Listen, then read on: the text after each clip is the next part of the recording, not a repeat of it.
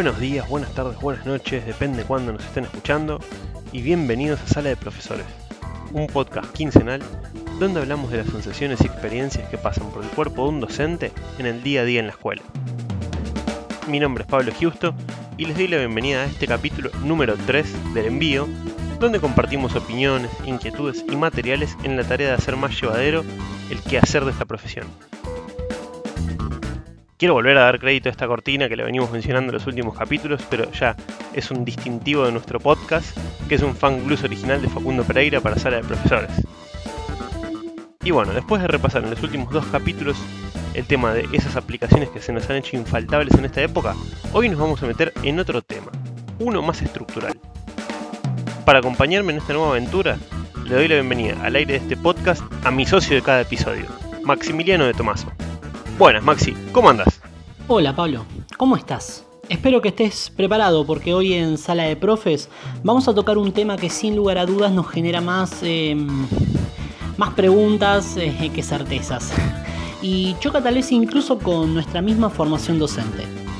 Pero antes eh, de todo esto, em, quiero agradecerle a las personas que se han comunicado con nosotros a lo largo de todas estas semanas por las redes sociales para contarnos sus experiencias en relación a las apps que han estado utilizando y que claramente no, no pueden faltar en esta época.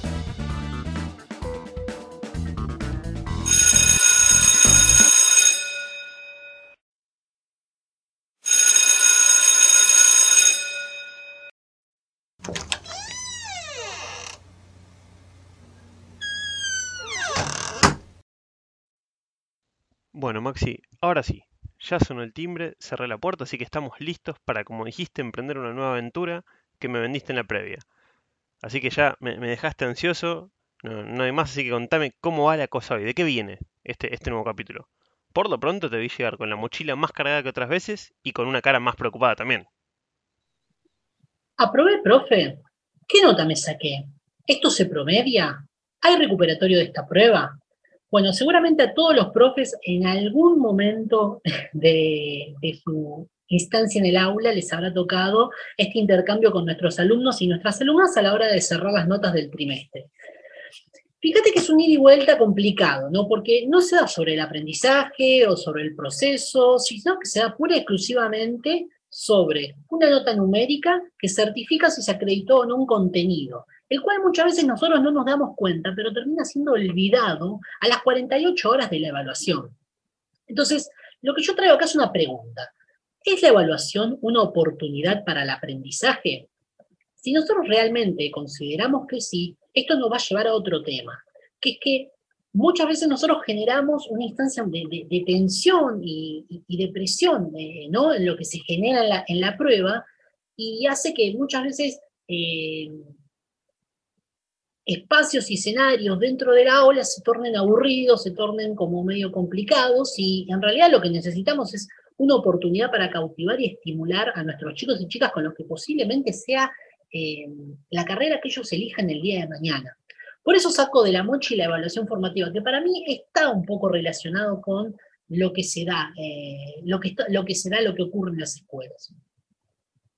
¿Qué es la evaluación formativa? Bueno, es una forma de integrar la evaluación con la enseñanza y con el aprendizaje, de una manera mucho más auténtica, original, mucho más interactiva y desafiante para los estudiantes, pero también para nosotros los profes.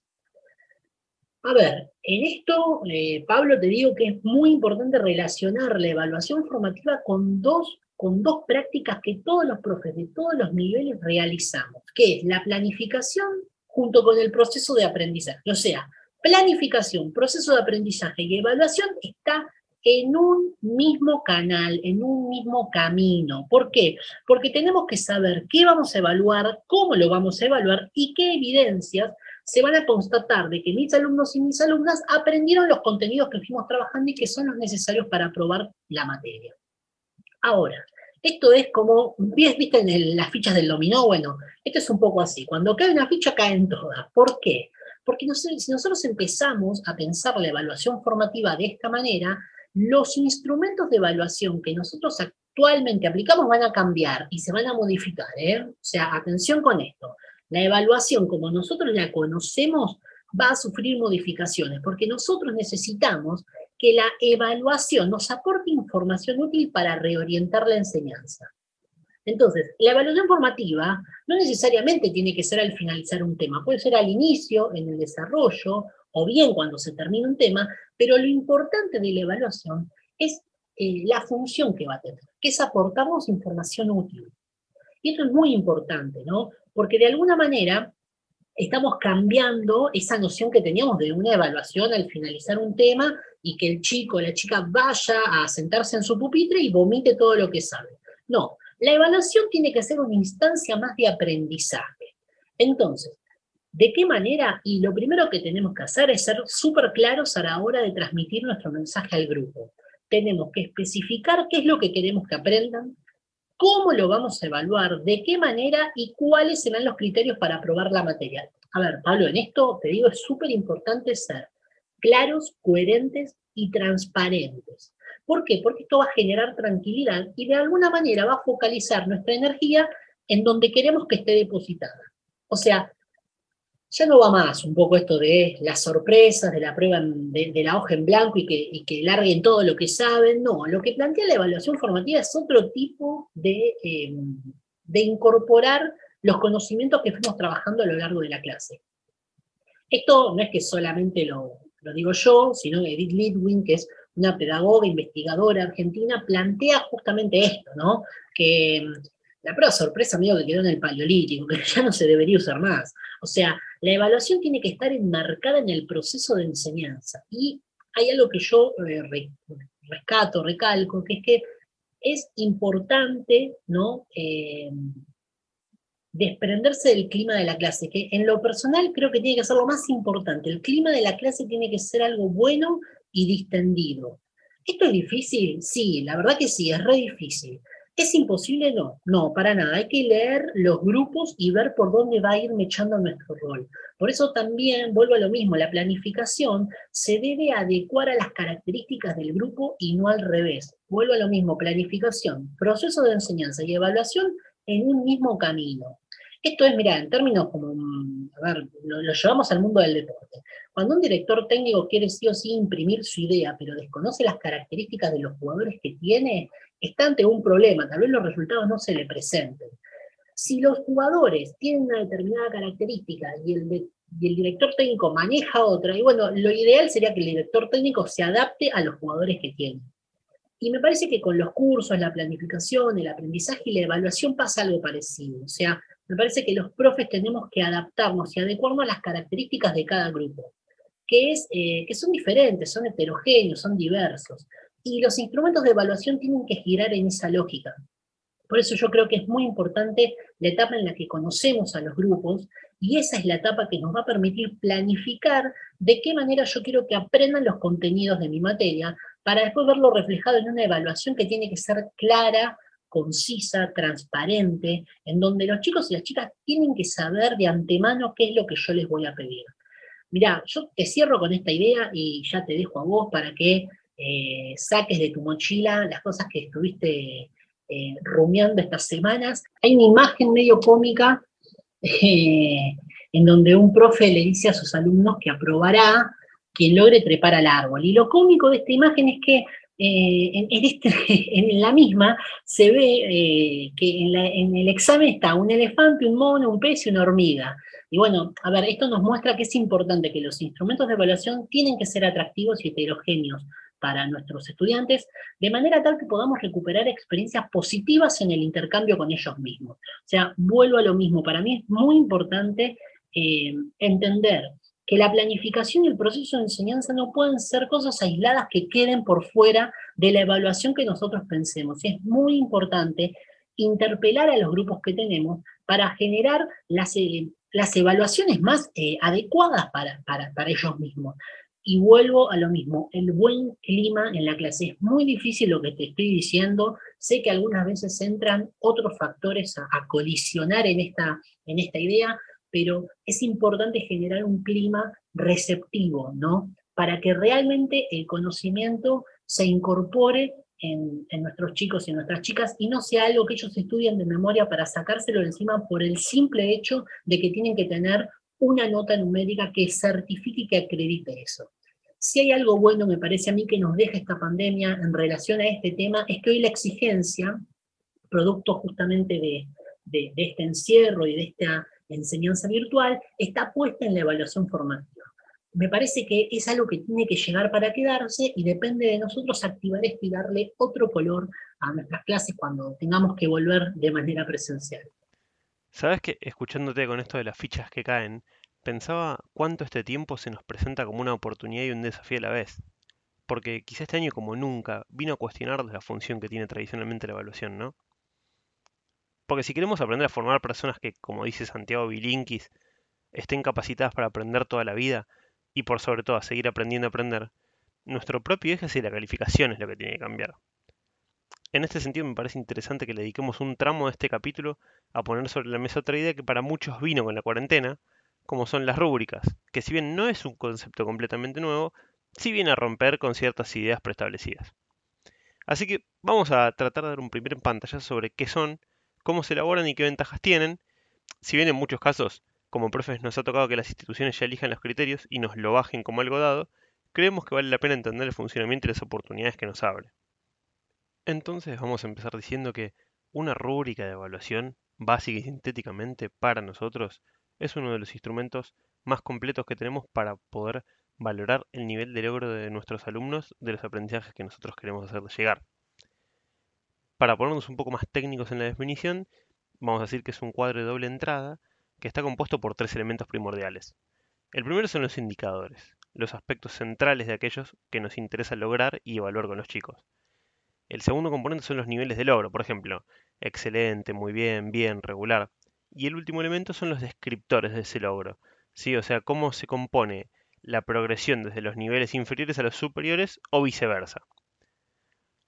¿Para qué sirven las rúbricas en sí? Bueno, vamos a decir que nos permite ser explícitos, tanto para los alumnos como para nosotros, los docentes, las expectativas. ¿sí? Es como un acuerdo de, desde dónde partimos y qué es lo que esperamos ver, que permita objetivar un poco este proceso, ¿no? Quizá tantas veces tan subjetivo para el estudiante, ¿no? De, de explicitar criterios e indicadores con los que los vamos a medir nosotros y los productos que ellos tengan de su conocimiento. No pueden ser pruebas o puede ser otro tipo de evaluaciones. En algún otro capítulo ya nos meteremos con eso.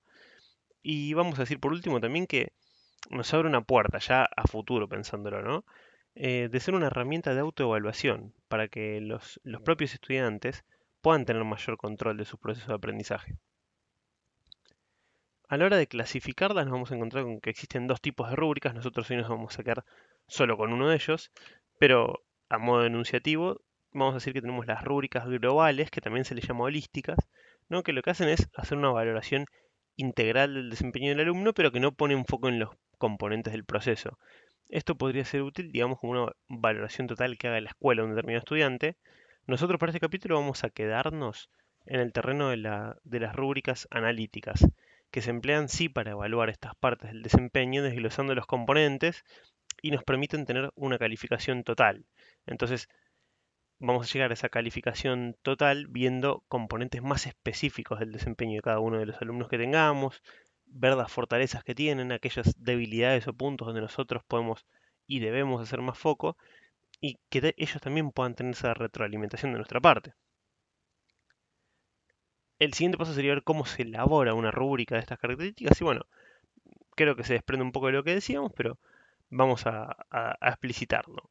Por una parte, vamos a colocar los indicadores en una primera columna, los niveles de logro en una fila, y después en el cruce entre ambas vamos a poner los descriptores de logro, ¿sí? o sea, los que van a dar cuenta del nivel que van alcanzando cada uno de los chicos. ¿sí?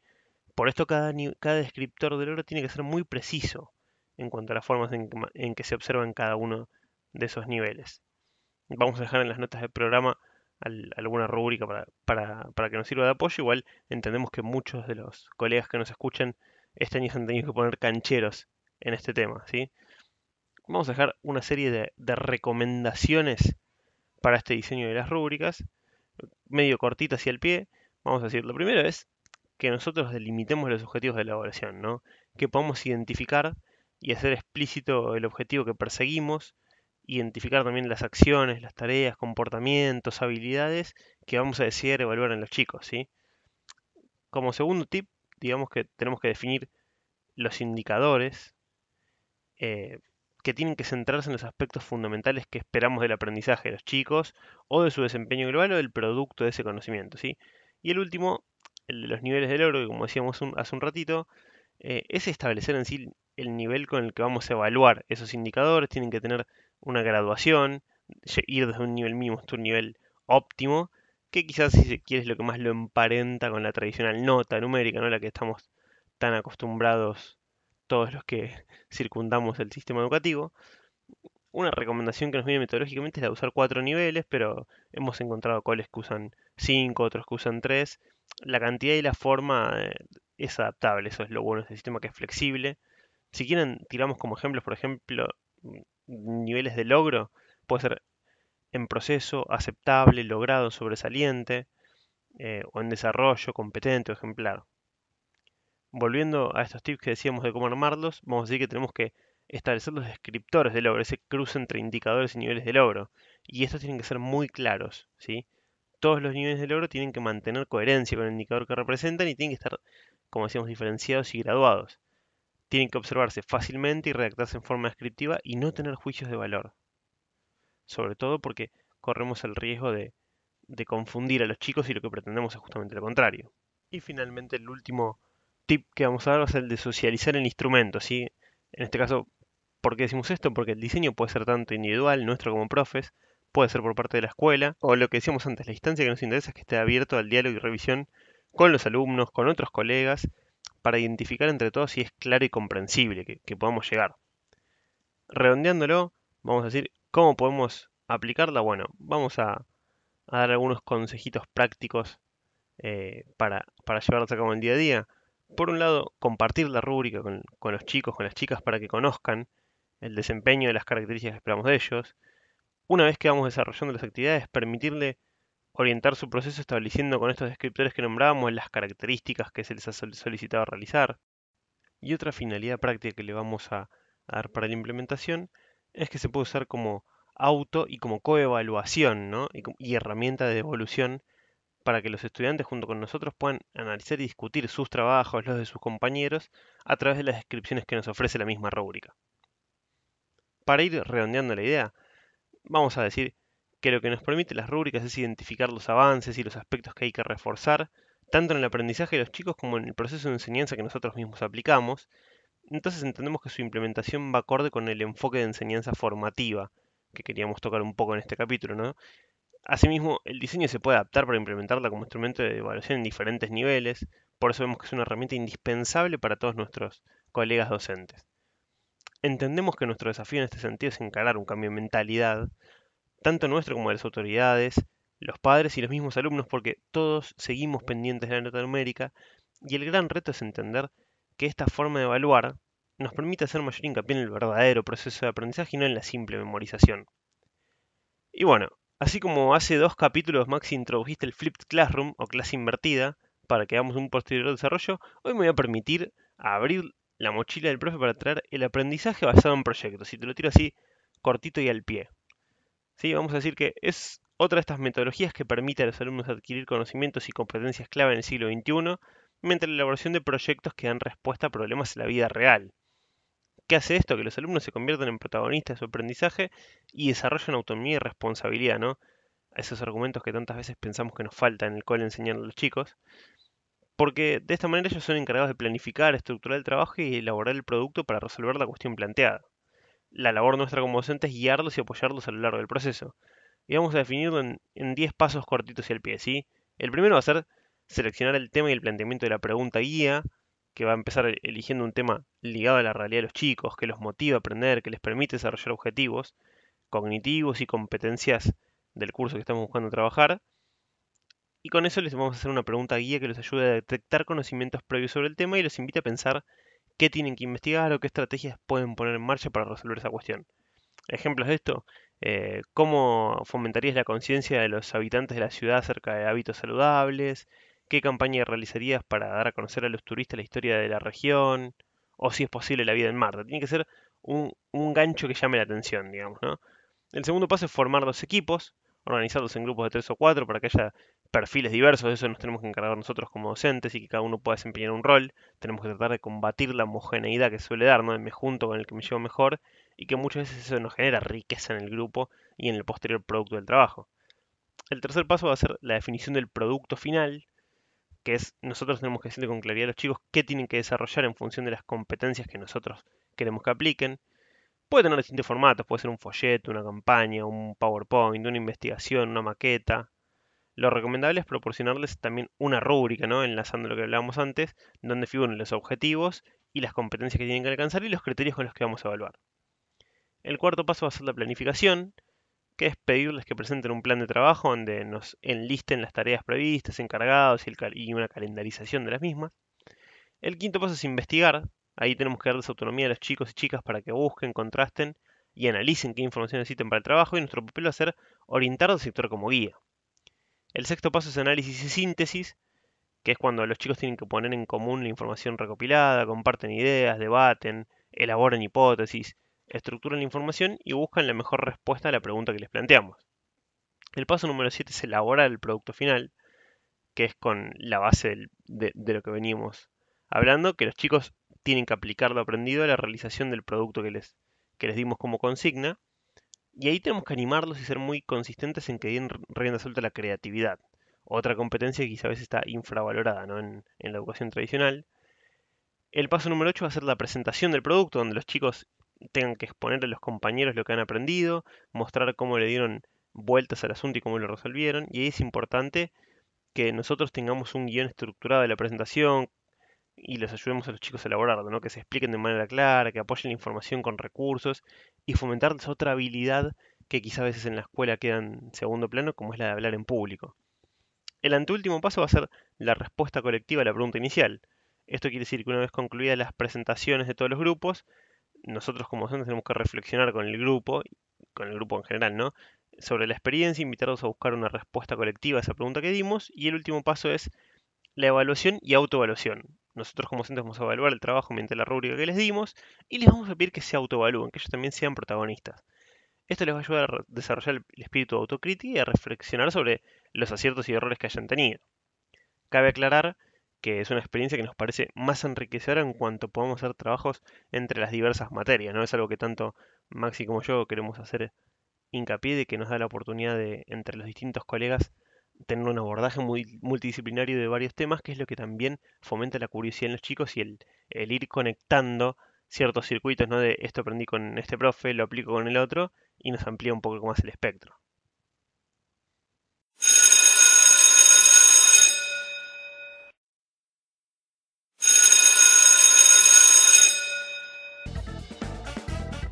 Y bueno, Maxi, sonó el timbre y nuevamente charlando y compartiendo se nos fue el tiempo, así que es la hora de volver cada uno al salón virtual a aplicar, compartir y seguir pensando en las mejores formas de hacer cada día algo mejor a nuestros y nuestros alumnos.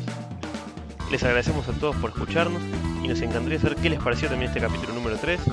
Por favor, háganos llegar sus comentarios en nuestras redes, que son el Twitter, arroba profesores el Instagram, sala de profesores LA, y el Facebook, sala de profesores LA.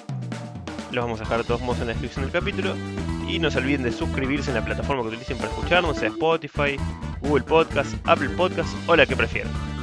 Nos volvemos a encontrar dentro de 15 días, en el capítulo 4, donde vamos a seguir profundizando en estos temas que se han puesto arriba de la mesa a partir de la irrupción de esta pandemia. Hasta entonces, vamos cerrando la puerta de la sala y dejamos todo en orden. Volvamos al aula. Nos vemos en el próximo recreo.